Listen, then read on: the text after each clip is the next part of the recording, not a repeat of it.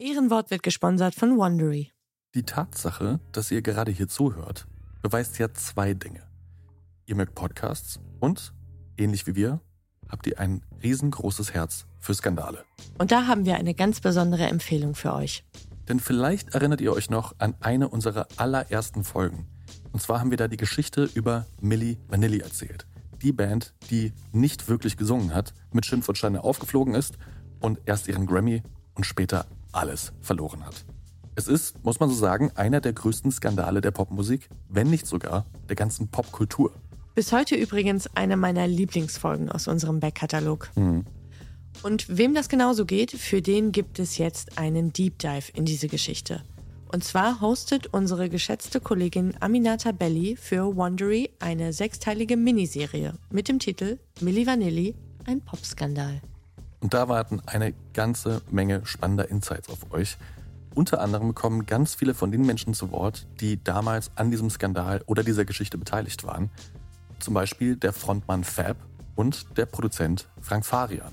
Und ganz ähnlich wie wir damals in unserer Episode fragt sich auch Aminata, ob wir heute nicht anders über diesen Skandal reden, weil wir über schnellen Ruhm, über Machtstrukturen in der Musikindustrie und über Rassismus und Diskriminierung ganz anders sprechen als damals.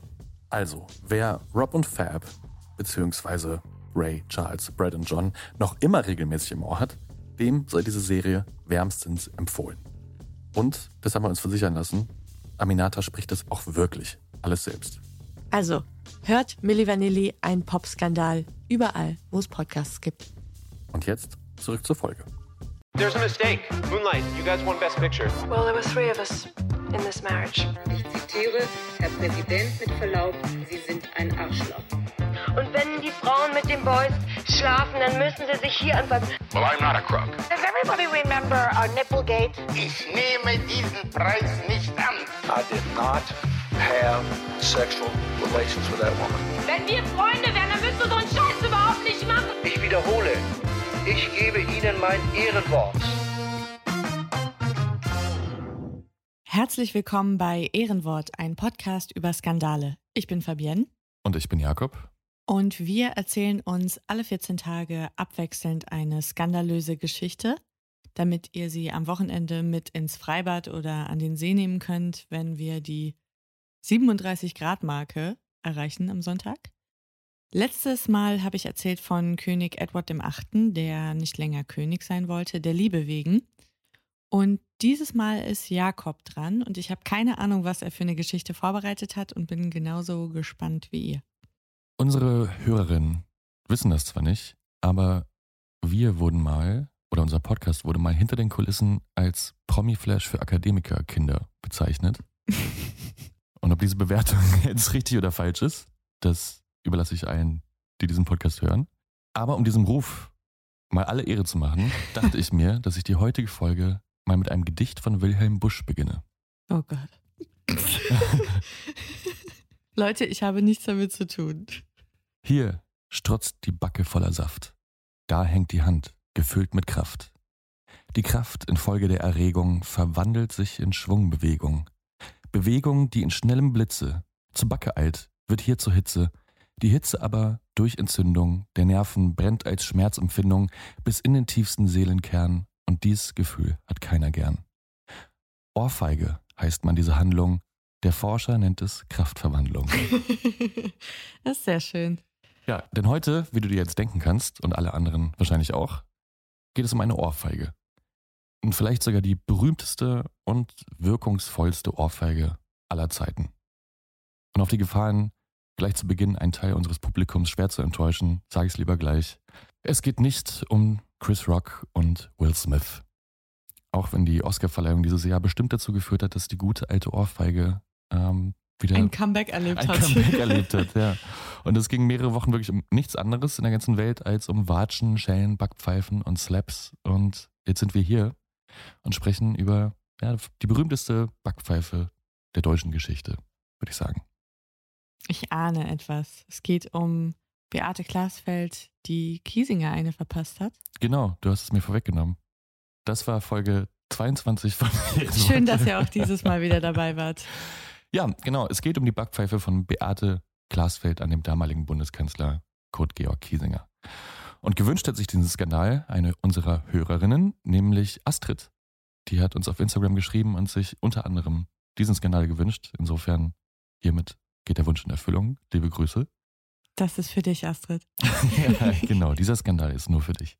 Also, ihr könnt uns immer gerne äh, Themen schreiben. Ihr seht, es lohnt sich. Wir machen das auch wirklich. Manchmal dauert es ein paar ja. Wochen, genau, aber eure Geduld zahlt sich aus. Wir freuen uns immer über Vorschläge. So, jetzt legen wir aber mal los. Ja. Und zwar springen wir in die 68er, also in das Jahr 1968. Und in diesem Jahr ist in Deutschland wirklich so einiges passiert, was allerdings auch nur das Ergebnis davon war, dass in den Jahren zuvor, also der Zeit seit und nach dem Zweiten Weltkrieg, relativ wenig passiert ist. Also jedenfalls wenig im Sinne der Aufarbeitung der eigenen Nazi-Vergangenheit. Mhm. Die deutsche Politik und die deutsche Gesellschaft und vor allem die deutsche Elite hatte sich in dieser Zeit, also in den 60ern, auch in den 50ern, dank des Wirtschaftswunders gerade erst wieder so richtig gemütlich gemacht im eigenen Saft und wollte sich durch das, was da vor ein paar Jahren noch passiert war im eigenen Land, jetzt nicht unnötig die Laune vermiesen lassen. War halt so, kann man nicht mehr rückgängig machen und jetzt eigentlich auch mal gut mit Schuld, Scham und Sühne. Mhm. Ist ja schließlich alles auch nur ein Fliegenschiss in der Geschichte gewesen. Genau. So ungefähr war die Haltung. Und dass ausgerechnet Kurt Georg Kiesinger das Amt des Bundeskanzlers bekleidete, passte zu dieser ja, allgemeinen deutschen Haltung wie die Faust aufs Auge, muss man Mhm. sagen. Oder in diesem Fall halt wie die Hand auf die Backe.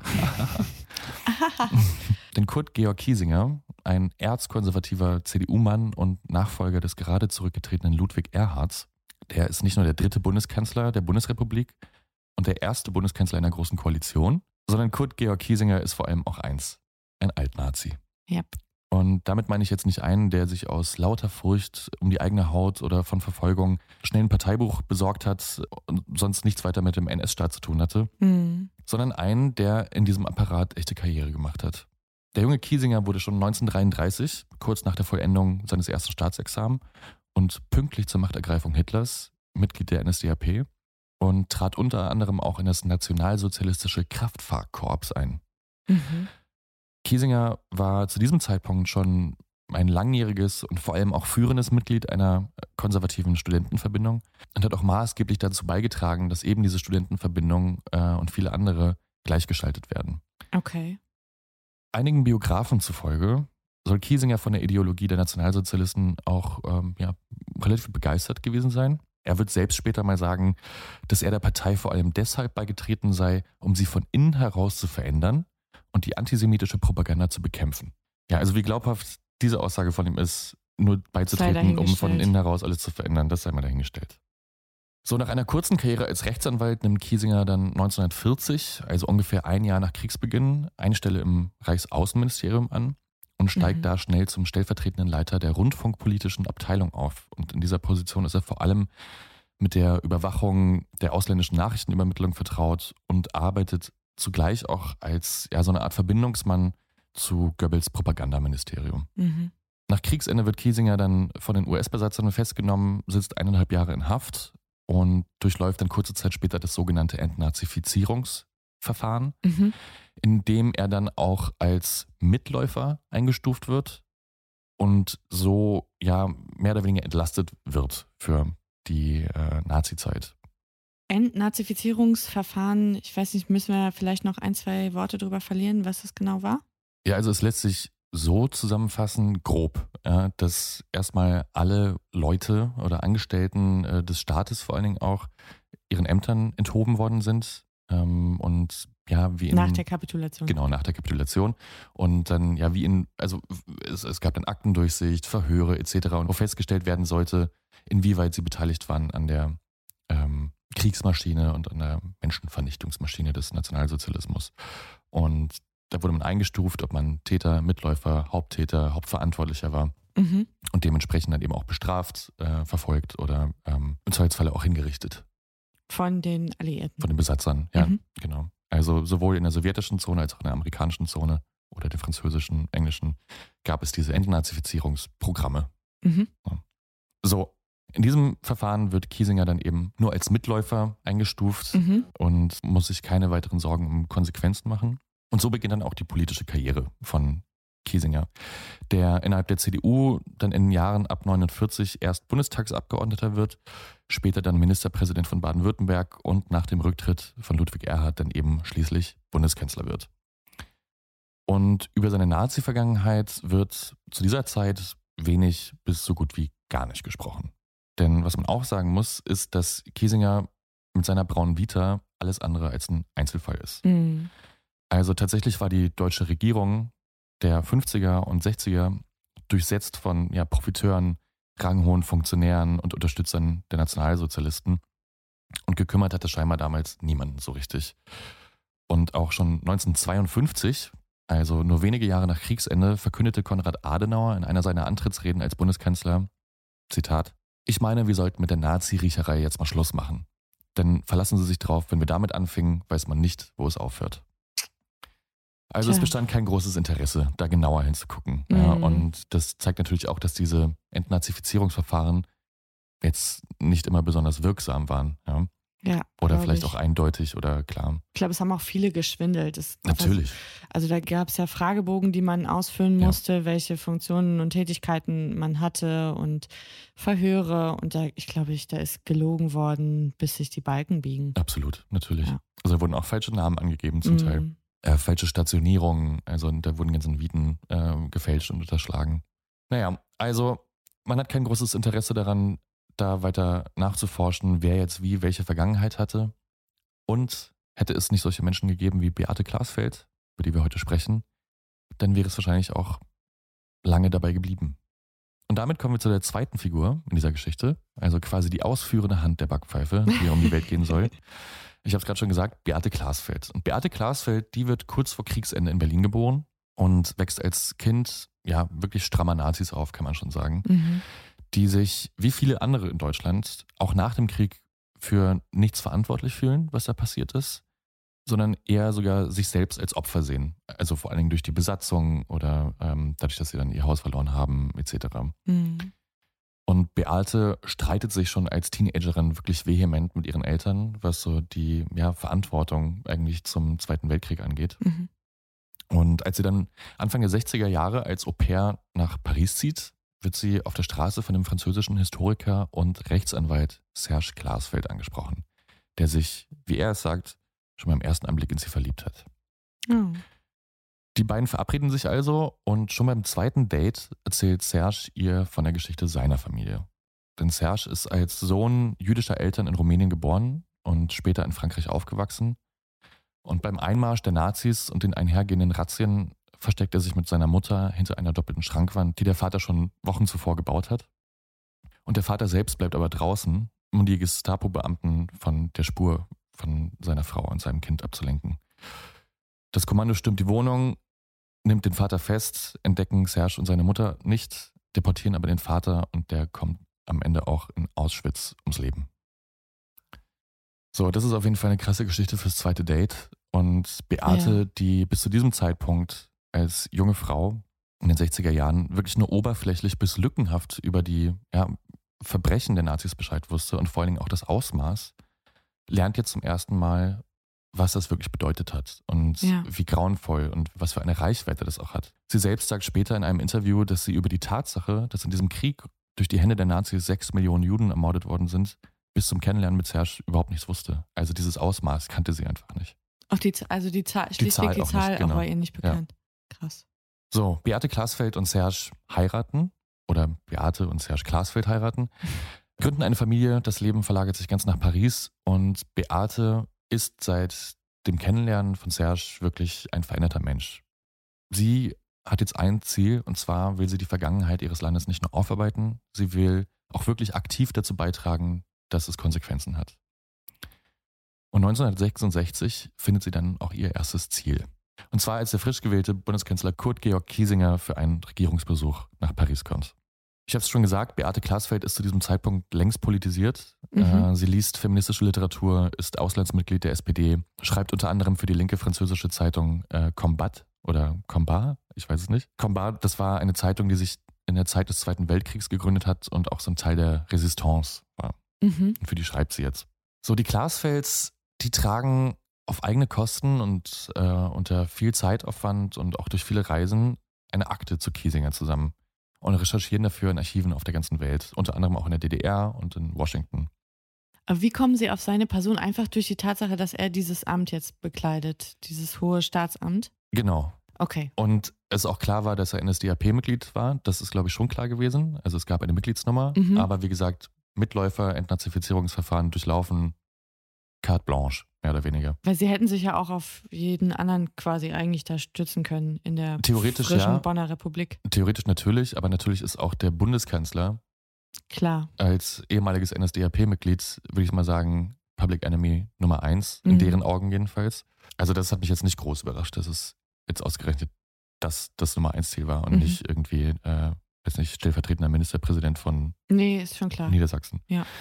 Naja, also die tragen jedenfalls eine Akte zusammen, weil es ist wirklich nichts bis kaum etwas bekannt über, wie genau seine Karriere aussah Mhm. zu diesem Zeitpunkt. Ne? Also es war nur klar, er war wie viele andere eben auch NSDAP-Mitglied. Es gab dieses Entnazifizierungsverfahren, aber was genau er da getan hat in dieser Zeit und welche Karriere er da gemacht hat oder ob er überhaupt eine gemacht hat, war nicht klar. Und das wollen sie jetzt aufspüren und tragen dann eben diese Akte zusammen, die Akte Kiesinger. Und alles, was sie in die Finger bekommen auf ihren Recherchen, wird gesammelt, dokumentiert, eingeordnet und macht es eben dann schließlich auch möglich, dass sie eine ziemlich geradlinige Nazi-Karriere nachweisen können. Also die, die ich eingangs erzählt hatte. Weitere Vorwürfe der Glasfeld waren, dass Kiesinger in seiner Funktion hauptverantwortlich für antisemitische Hetze und Kriegspropaganda im Auslandsrundfunk war. Mhm. Außerdem soll er eng mit SS-Funktionären zusammengearbeitet haben, die in direkter Verbindung zu Massenmorden in Osteuropa standen. Und er soll antisemitische Propaganda auch noch dann unterstützt haben, als er schon längst von den Morden an jüdischen Menschen wusste, das er zum Beispiel immer bestritten hat. Beate Klasfeld veröffentlicht jetzt diese Rechercheergebnisse mit dem Ziel, Kiesingers Vergangenheit an die Oberfläche zu befördern und ihn so zu einem Rücktritt ja, zu bewegen, wenn nicht sogar zu zwingen. Wo veröffentlicht sie das? In Combat auch? Oder? Genau, im Combat unter Mhm. anderem äh, dann eben auch in verschiedenen Studentenveröffentlichungen dieser Mhm. Zeit. Also man kann so sagen, das war sowas wie ein Leak, bevor es Leaks gab. Okay. Ja? Also über Aber seine in- ganze Akte, ja. Aber auch in Deutschland oder nur in Frankreich Ja, Also sie versucht es auch in Deutschland, aber in Deutschland wird so gut wie gar nicht darüber berichtet. Also es wird nicht, wird, wird nicht aufgegriffen. Mhm. Es interessiert einfach niemanden. Mhm. Oder es will schlichtweg niemand wissen. Ja, wohl eher letzteres. Ja. Also die große Aufregung, die sich erhofft hat und die sie auch gespürt hat natürlich selbst, die bleibt ja im Mainstream, kann man so sagen, komplett aus. Mhm. Jedenfalls in den Kreisen, die es wirklich etwas anging. Also Medien, Politik, der größere Teil der Gesellschaft. Niemand sprach darüber. So, jetzt sind wir aber natürlich in den späten 60er Jahren. Also genauer gesagt befinden wir uns in dieser Geschichte jetzt gerade auf dem Sprung ins Jahr 1968, als er das veröffentlicht. Und auch wenn sich die Herrschaften im Bundestag und ja eigentlich die gesamte Elterngeneration dieser Zeit nicht mit der eigenen Vergangenheit auseinandersetzen wollte, ein anderer, deutlich jüngerer Teil der deutschen Gesellschaft wollte das umso mehr. Und da spricht man heute von der Studentenbewegung. Und die Studentenbewegung ist ja ein Teil dessen, was man später mal als 68er-Generation bezeichnen wird. Mhm. Und das waren jetzt auch nicht alles nur Studenten, aber ein Großteil hat sich eben in den Studentenkreisen und auch in den Universitäten abgespielt. Aber wer und wie viele jetzt davon Studenten waren, ist jetzt auch nicht wichtig für diese Geschichte. Denn wichtig ist, dass Beate Klasfeld mit ihren Vorwürfen in Richtung des Bundeskanzlers hier natürlich offene Türen einrennt. Ja, klar. Denn so sehr sich gerade die Älteren bemühen, die jüngste Vergangenheit so gut es geht unter den Teppich zu kehren, umso mehr kämpfen deren Kinder aktuell dafür, also in dieser Zeit, dass eben diese aufgearbeitet wird und die Verantwortlichen auch die entsprechenden Konsequenzen erfahren. Und mit Hilfe der Studentenbewegung in Deutschland organisiert Beate Klasfeld dann mehrere Aktionen und Proteste. Die fällt dann auch schon mal im Bonner Bundestag auf, als sie den Bundeskanzler von der Besuchertribüne aus anschreit, Nazi, tritt zurück.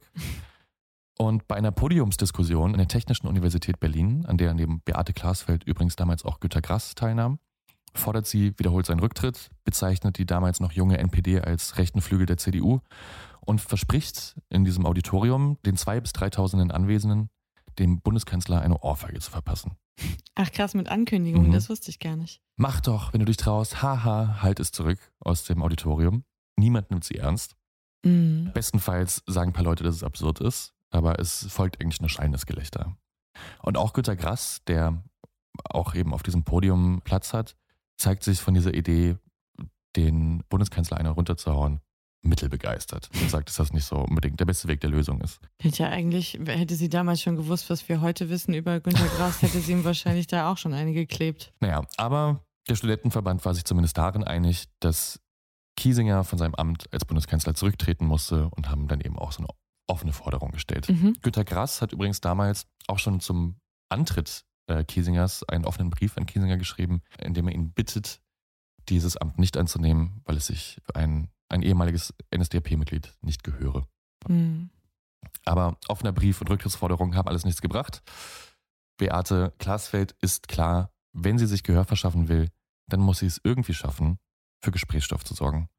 Und das eben mit einer Aktion, die niemand ignorieren kann. Ja, soweit so gut, ne? Ja. Also PR-mäßig mm, d'accord auf jeden Fall. ja.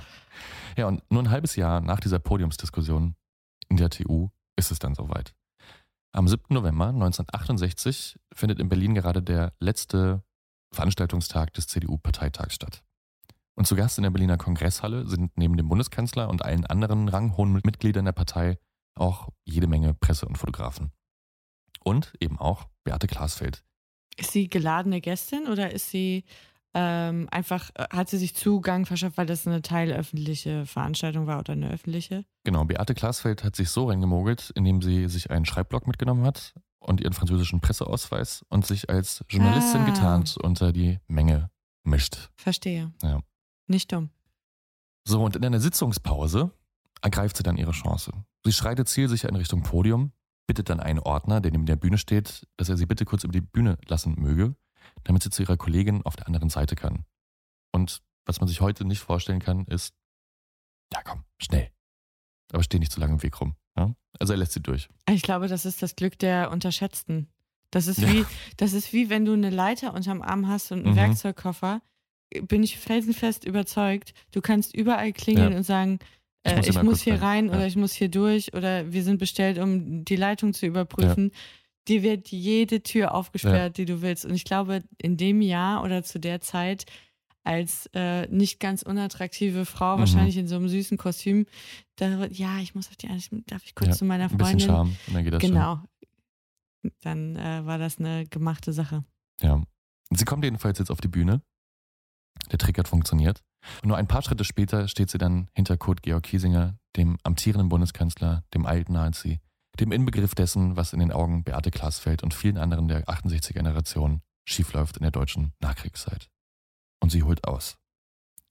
Und was dann folgt, ist eine der wahrscheinlich ikonischsten Backpfeifen der Weltgeschichte. Mit dem flachen Handrücken erwischt sie den Bundeskanzler in der linken Gesichtshälfte, brüllt Nazi, Nazi, Nazi und wird sofort von herbeigeeilten Securities, ähm, Ordnern von der Bühne gezerrt.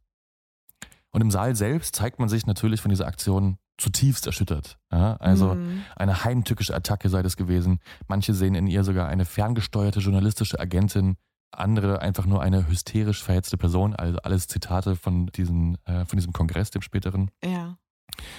Nur Kurt Georg Kiesinger ahnte sofort, von wem er sich da eine Ohrfeige angefangen hat. Denn seine erste Frage, nachdem er eine geklebt bekommen hat, ist, ist das die Glasfeld? Weil er natürlich Ernsthaft? um sie wusste, also dass die ihm da auf die Baracken geht seit Monaten. Ja. Okay. Der hat das geahnt. Und auch bevor auch nur ein Titelblatt das sehr, sehr berühmte Foto von Beate Glasfeld Backpfeife drucken kann, wird sie schon einem Richter vorgeführt. Nur neun Stunden nach dem Vorfall wird sie in einem Schnellverfahren wegen Beleidigung und Körperverletzung zu einem Jahr Gefängnis verurteilt. Im Verhör gibt sie damit zu Protokoll, ich bin Beate Glasfeld und mit Serge Glasfeld verheiratet und ich bin empört über die Ungerechtigkeit, dass alte Nazis in Deutschland ungestraft davonkommen.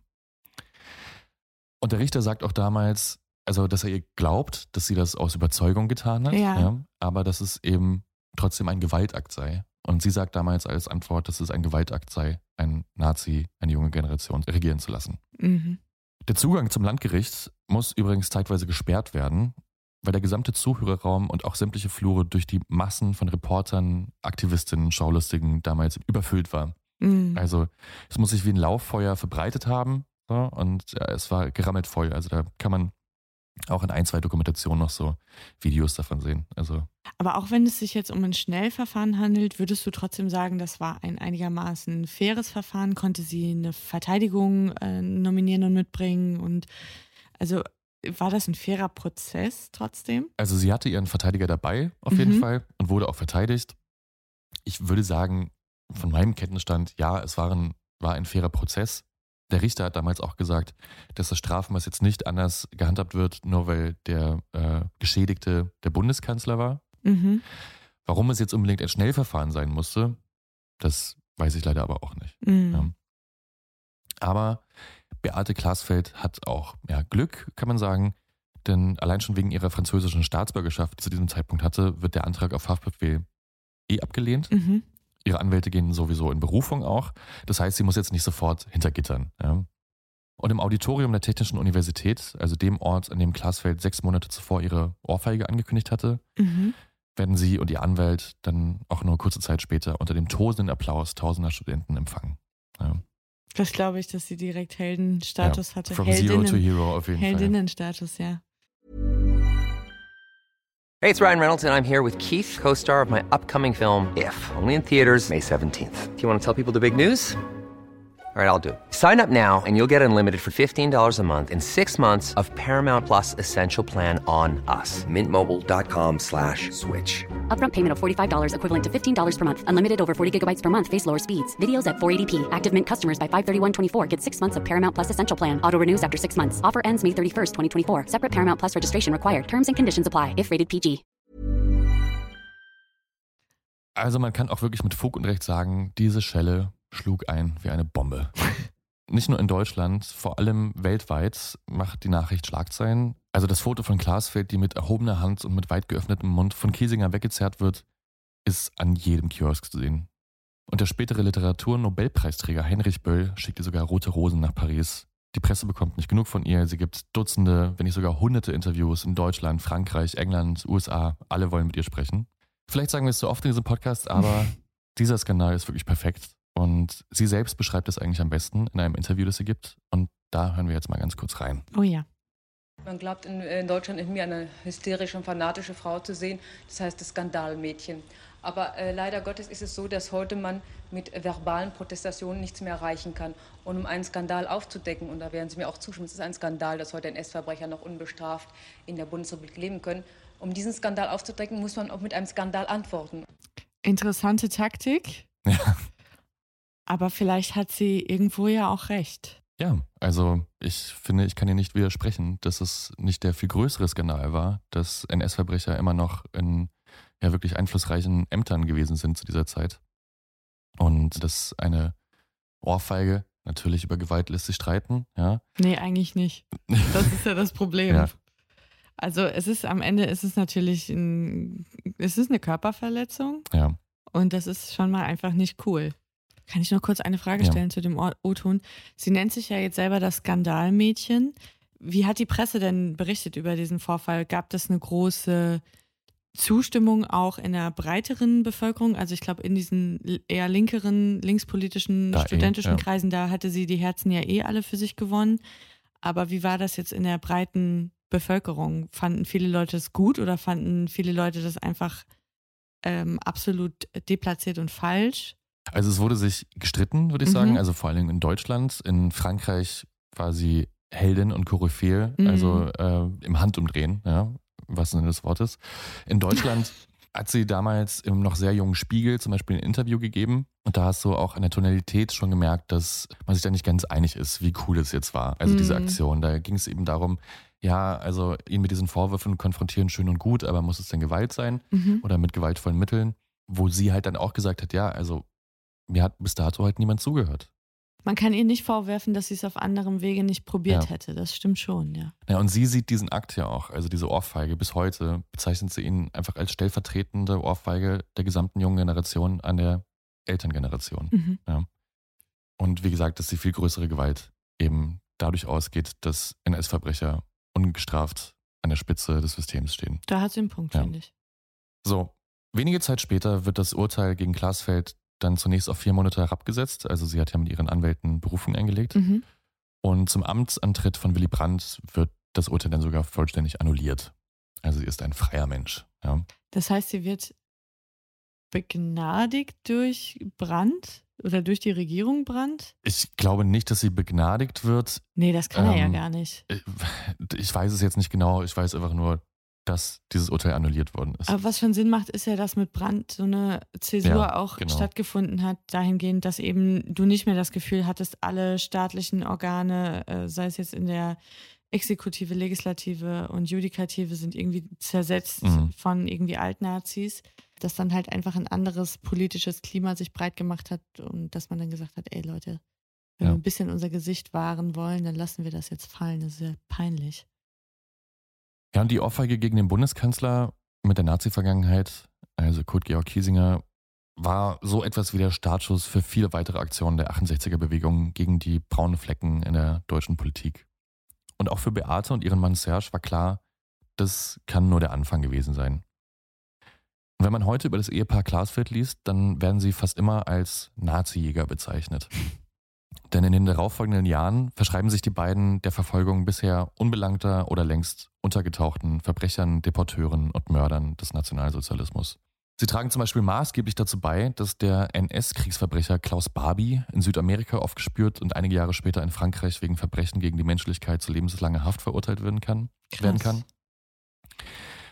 Anfang der 70er haben sie in Köln den ehemaligen SS-Obersturmbannführer und Gestapo-Chef Kurt Lischka ausfindig gemacht, der ein absolut normales und komplett unbehelligtes Leben führen konnte in Köln. Und da ihn zu dieser Zeit in Deutschland keine Strafe erwartet hat, weil es keinen offenen Prozess gegen ihn gab, planten die Glasfelds zunächst, ihn zu entführen und nach Frankreich zu bringen, wo er für seine Kriegsverbrechen hätte verurteilt werden können. Mhm. Diese Entführung ist aber fehlgeschlagen und führte für die beiden Eheleute auch zu einer mehrmonatigen Haftstrafe. Kurt Lischka hingegen wurde erst viele, viele Jahre später für seine Verbrechen angeklagt und zu zehn Jahren Gefängnis verurteilt. In Deutschland? In Deutschland dann aber immerhin, ja. Okay. Also im Landesgericht Köln. Gab es denn, ich weiß gar nicht, ob du das beantworten kannst, das ist jetzt sehr spitz, finde ich. Hat sich denn überhaupt erst im Strafrecht etwas e- entwickelt, ein Paragraph? Sind überhaupt Gesetze erst geschaffen worden mit der Zeit, dass man Kriegsverbrecher wie Lischka bestrafen konnte? Gab es da vorher überhaupt kein, keine Gesetzesgrundlage, auf der man die hätte anklagen können? Also ich glaube, ja, dass es die Gesetzesgrundlage immer gegeben hat im Nachkriegsdeutschland, nur dass sie eben nicht konsequent verfolgt worden sind und das aber auch einfach dann, ja, glaube ich, in Anführungsstrichen ein System hatte und dass einfach spätere Regierungen das deutlich ernster genommen haben und das konsequenter verfolgt haben. Mhm. Also dazu kommt dann aber auch noch, dass viele der ehemaligen Nazis andere Namen angenommen haben und ähm, es so geschafft haben, irgendwie unterzutauchen. Ja. Und weißt du, wie die Glasfels das finanziert haben alles? Also ich stelle mir das ja auch wahnsinnig teuer vor, äh, die ganzen Recherchen, den Leuten hinterherreisen und äh, auch wenn du dann am Ziel bist und du hast jemanden dran bekommen, es gibt ja keine, keine monetäre Mhm. Belohnung in irgendeiner Form.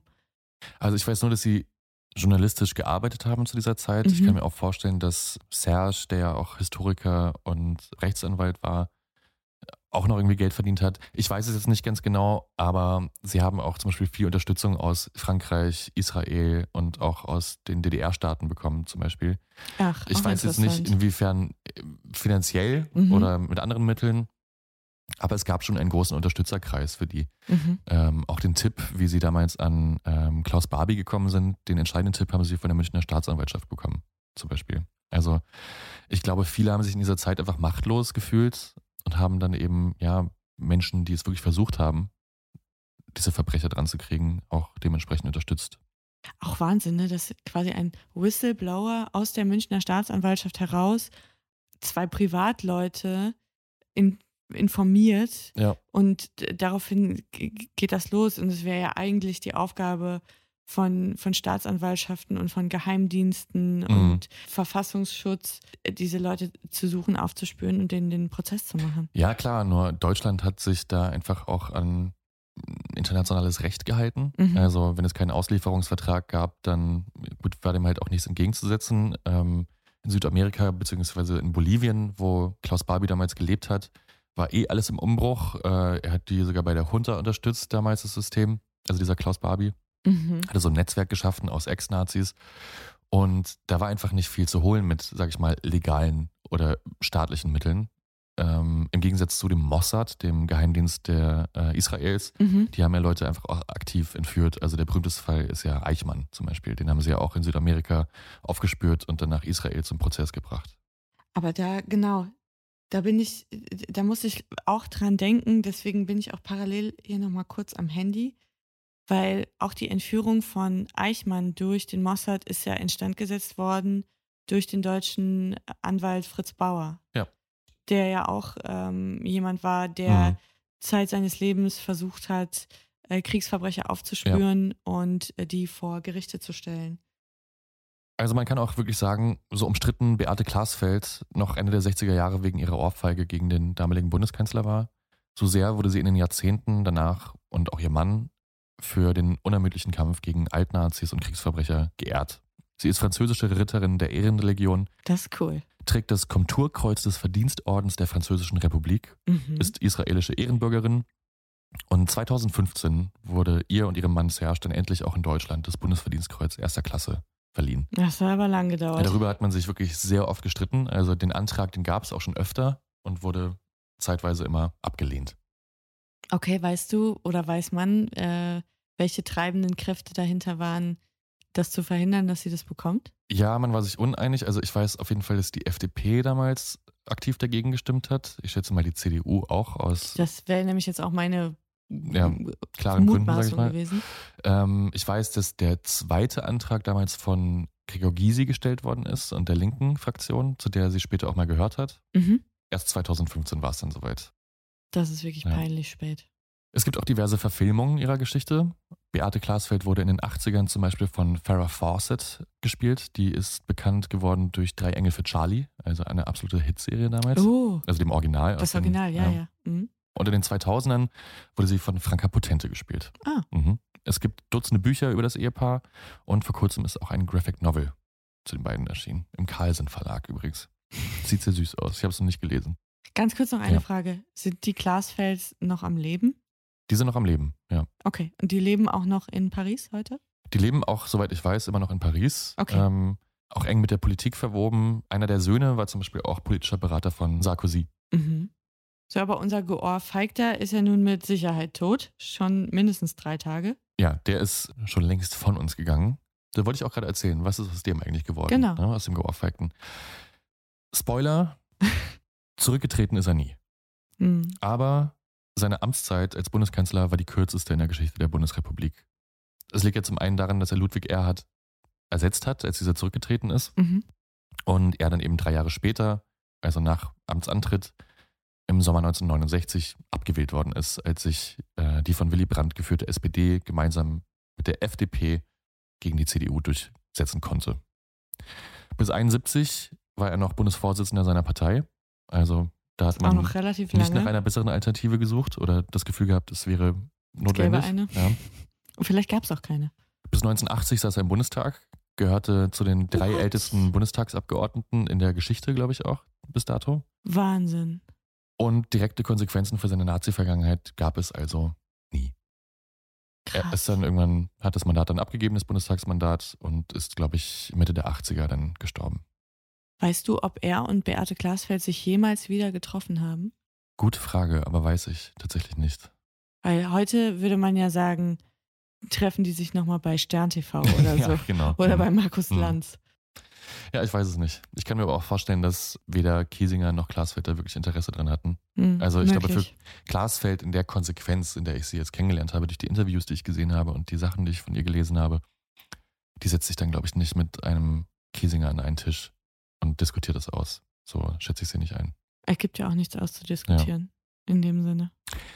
Eins ist aber sicher, jedes Mal, wenn vom Bundeskanzler Kiesinger gesprochen wird, dann wird auch immer von Beate Glasfeld, der Ohrfeige und den Gründen dafür gesprochen. Das stimmt. Ja. Jeder Kanzler hat dieses eine Etikett ähm, und du verbindest das auf ewig mit dieser Person. Und bei Kiesinger ist es diese Ohrfeige. Ja. Ja. Absolut. Ja, Krasse Geschichte, das ist die krasse Geschichte. Frau. Also absolut krasse Frau, krasses Ehepaar. Ja. Ähm, beide sind wirklich, ich finde, wahnsinnig bewundernswert in dem, was sie tun. Äh, es lohnt sich, mal eine Dokumentation über die zu gucken, ähm, also gerade über diese Nazi-Jagd, die die beiden veranstaltet haben, also die Geschichten zu Karl Lischka und Klaus Barbie. Also wahnsinnig spannende Geschichten auch. So, das lohnt sich. Sie hat vor nicht allzu langer Zeit auch ein Radiointerview gegeben, ich glaube letztes Jahr, Mhm. wo sie auch nochmal ein bisschen en Detail erzählt, wie sie Lischka und Klaus Barbie auf die Spur gekommen ist, äh, vor allen Dingen auch Lischka erzählt sie in dieser Geschichte. Und die erzählt das in so einer Coolness, als äh, ja, Grand Dame, sag ich mal, des, Mhm. des, äh, der Nazi-Jagd. So. Das war schon faszinierend. So. Also weil generell, das gilt für viele der 68er-Generationen, dieser Aktivismus einfach schon ähm, spannend ist, finde ich. Ne? Mhm. Ja. Ja. total.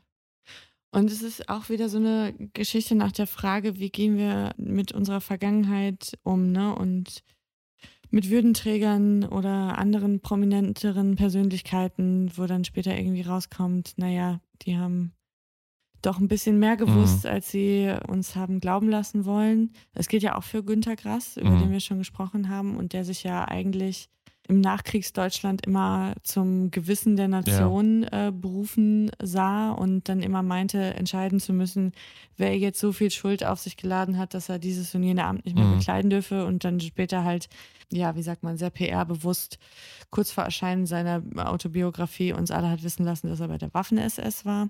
Ja, nicht so richtig toll. Wir diskutieren es gerade auch, ähm, äh, wenn es um den Nannenpreis geht, Mhm. weil auch Henry Nannen jetzt nicht nur äh, nicht unbedingt aktiv im Widerstand war und wir aber trotzdem immer noch unsere größte journalistische Auszeichnung, die wir in Deutschland vergeben, nach ihm benennen. Ja. Kann man natürlich auch drüber streiten, ob man da nicht jemand Besseren findet. Vielleicht Beate Glasfeld. Ja.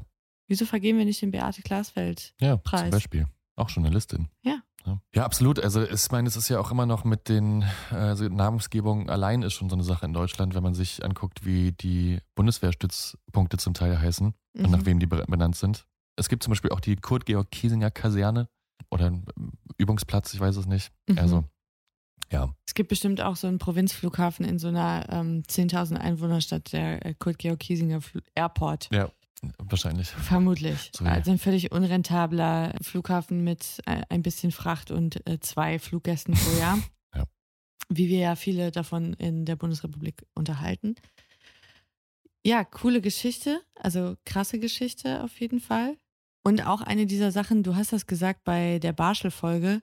Klar, man weiß irgendwie Kurt Georg Kiesinger, Beate Glasfeld, Mhm. Schelle, aber man mehr ist es irgendwie auch Ja. nicht. Also äh, tiefer geht dann das Wissen auch nicht. Es war immer so oblatendünn. Deswegen vielen Dank, dass du es einmal aufgedröselt hast für mich und für unsere HörerInnen. Ja, natürlich, sehr gerne. Ich habe mich ja auch erst jetzt reingelesen, äh, in aller Tiefe. Mhm. Was bei mir ganz lustig war, ich wusste von dieser Ohrfeige. So. Also das Mhm. Bild hat man gesehen. Man hat es auch mal es gibt eine dieser tausend Chroniken, die irgendwie alle zwei Jahre läuft, irgendwie von 1900 bis 2000. Ja, ja. Ich wusste nie viel mehr über Beate Glasfeld, als dass sie die Bühne gestürmt hat und ihm eine Ohrfeige gehauen hat. Was ich aber parallel wusste, ist, dass es halt dieses Ehepaar gab, die diese Altnazis gejagt hat. Ach und nein, ich wusste Quatsch. nicht, dass du das hast es nicht Person ist. zusammengebracht oder Genau, was? Ach ja, lustig. Also absolut, ich finde, äh, einer der kleinen, großen Momente in der deutschen Geschichte Auf jeden Fall. und auch eines dieser Bilder, die einfach äh, zur deutschen Die Geschichte bleiben. dazugehören. ne? Genau, auf jeden Fall. Und apropos Bilder, als du das Schicksal erzählt hast von Serges Familie, musste ich unweigerlich an diese Eröffnungsszene in Inglourious Bastards Mhm. denken. Eine der härtesten Szenen. Ja. Also zu Recht Oscar prämiert, aber ähm, wirklich, da läuft es einem ja eiskalt den Mhm. Rücken runter, wenn man das sieht. Und wenn du dir dann mal wieder vergegenwärtigst, dass das wirklich Schicksale sind, die Leute durchlebt haben. Absolut. Und das ist nicht irgendwie was von einem Drehbuchautorin, einer Autorin erdacht ist, dann Mhm. Ist es schon echt nochmal krass. Und dann kann ich auch verstehen, diese Wut das, und diese Enttäuschung, mit welcher Selbstverständlichkeit dann nach 1945 hier das Leben Ja. irgendwie weiterging und alle waren so äh, satt gefressen vom Wirtschaftswunder irgendwann und äh, dabei waren unsere Schulen, unsere Universitäten, äh, die politischen Organe, alles war infiltriert von, von diesem alten Zeitgeist. Ich meine, Mhm. du drückst ja auch nicht auf den Knopf und dann ist dieses Gedankengut aus den Leuten erloschen. Natürlich nicht. Also, Das ist ja, das ist ja vollkommen unrealistisch. also ich fand es halt auch krass, das Kabinett Adenauer war voll von Nazis zum Beispiel. Natürlich. Auch, ne? Ich meine, andere Leute gab es natürlich auch zu dem Zeitpunkt nicht. Ne? Es Mhm. war ja nicht so, dass das eine Minderheit war, Ja, ja, ja. die quasi da das Reich ausgerufen hatte und die Mehrheitsgesellschaft unterdrückt hätte, sondern unsere Großeltern, Generationen und ja, auch die Generation äh, drüber, das waren ja die Leute, die das getragen haben bis in die in den kleinsten Winkel der Mhm. Gesellschaft und dass sie natürlich nicht über Nacht aufhören, das toll zu finden oder den Gedanken aufgeben wollen, dass sie zu einer vermeintlichen Herrenrasse gehören. Ja. Vielleicht an der Stelle noch ein Filmtipp. Einfach weil wir es können. Wir sind kein Filme-Podcast. Aber ich habe den Film dir auch mal gezeigt und ich finde, der trifft diesen Zeitgeist einfach sehr, sehr gut. Das ist ein ganz alter Klassiker, der heißt Rosen für den Staatsanwalt. Ich liebe diesen Film sehr. Der ist großartig. Ähm, mit Martin Held, auch der beste deutsche Schauspieler, der jemals gelebt hat, der einen äh, Staatsanwalt spielt, der Reichsgerichtsrat war und der das verschweigt bei den Alliierten und der dann später, als er ein ganz normales bürgerliches Leben führt, ähm, auf jemanden trifft, den er zum Tode verurteilt hat am, am letzten Tag des Krieges. Ja. Wirklich ein sehr guter Film. Ein fantastischer Film. Also, 50er oder wann ist er? Ist älter auf jeden Fall. Ne? Ja, das ist ein Schwarz-Weiß-Film für Ende der 50er, Anfang Mhm. der 60er Jahre, würde ich jetzt schätzen. Ich kann es nicht genau sagen. Aber ganz toll kann man, glaube ich, sehen, wenn ich richtig informiert bin, auf Amazon Prime. Ja. Wo wir gerade dabei sind, der Eichmann-Prozess kann ich auch sehr empfehlen. Auch spannend. Also, wer am Wochenende, wem es zu heiß wird und wer nicht an den See fährt, guckt euch doch den Eichmann-Prozess an, Ja. um die Laune zu heben. Ja, die Ehrenwort-Launenheber der Woche. Genau. In diesem Sinne, ach ja, bevor ich es vergesse, was passiert denn eigentlich in zwei Wochen? Ach Leute, ich bin noch ein bisschen unentschlossen, muss ich sagen. Mm, Ich habe eine Geschichte im Kopf, die mich auch irgendwie nicht loslässt und ich denke, darauf wird es hinauslaufen. Und es geht tatsächlich auch wieder um was Justiziables. Ja, aber mehr will ich noch nicht verraten. Auf die Gefahr hin, dass ich mich doch nochmal kurzfristig umentscheide, ähm, will ich mich jetzt noch nicht so binden und irgendwelche Erwartungen äh, schüren. Ey, Irgendwas Nettes wird mir schon einfallen, irgendwas nicht Nazimäßiges. Jetzt hatten wir zwei Nazi-Folgen, Das jetzt stimmt. machen wir Das mal habe ich mir auch gedacht. ein bisschen ja. Nazi-Pause. Deiner hat mit den Nazis geendet, meiner hat mit den Nazis angefangen. Ja. Genau, jetzt erstmal Nazifreie Zone. nazifreie Zone, die nächsten Folgen. Gut, den Rest der Geschichte kennt ihr schon. Lasst uns Bewertungen da, folgt uns, schreibt Blablablu, uns, blablabli. sendet genau. uns Liebesbriefe. Schreibt uns an unsere E-Mail-Adresse, wenn ihr etwas loswerden wollt, ehrenwortpodcast.gmail.com. Ihr könnt uns aber gerne auch erreichen über den Instagram-Kanal Ehrenwort Podcast. Und genau, wir freuen uns sehr, wenn ihr uns bewertet über Apple Podcast am liebsten oder auch bei Spotify ein paar Sterne da lasst. So ist es. Genau, Solange ihr uns nicht mit Ohrfeigen auf der Straße empfangt. keine Ist alles Schellen gut. verteilen. Also auch bei allem Respekt, ich meine, falls Kinder zuhören, Gewalt ist keine Lösung. Ja, trotz allem Respekt für das Ehepaar Glasfeld. Ähm, Also ich kann ja in unsere Demografie reinsehen bei den Analytics. Ich kann mit großer Sicherheit sagen, dass keine Kinder bei uns zuhört. Im Gegenteil. ich habe auch gerade überlegt, dachte so, hoffentlich hören keine Kinder zu. Gut, Ja. meine Lieben. Schön, dass ihr dabei wart. Wir freuen uns aufs nächste Mal, wenn ihr wieder einschaltet auf Ehrenwort FM. Bis dahin, bleibt sauber. Tschüss. Tschüss.